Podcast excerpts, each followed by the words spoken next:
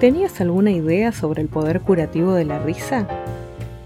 Cuando nos reímos ponemos a funcionar más de 400 músculos, a veces hasta contraes los abdominales y aumentamos la capacidad pulmonar. También mejora la autoestima y reduce la presión sanguínea. Ya esto es suficientemente bueno. Sin embargo, hay todavía más. Te cuento. Al reír secretamos catecolaminas y endorfinas, la primera es una hormona relacionada con el buen funcionamiento cerebral. Mejora la memoria, la agilidad mental y el rendimiento académico. La segunda está asociada a la reducción del dolor y el aumento del placer y bienestar, con lo cual ayuda a combatir la ansiedad, el estrés y la depresión.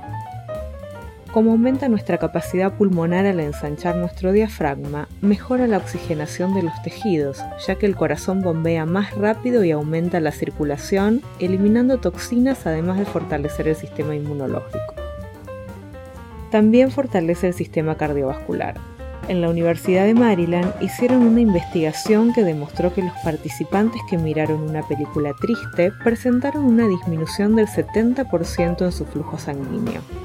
En cambio, los participantes que miraron una película de risa aumentaron su flujo sanguíneo en un 20%.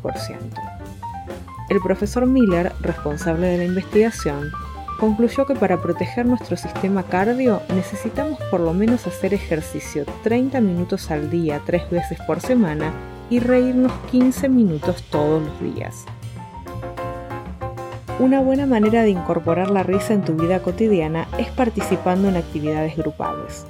También puedes incorporar una meditación de escáner corporal y terminarla dibujando una sonrisa en tu rostro para estimular la secreción de serotonina, dopamina y endorfinas para empezar el día. En términos de prevención y salud, como dice la canción, es preferible reír que llorar. ¿Tenés claro qué te hace sonreír?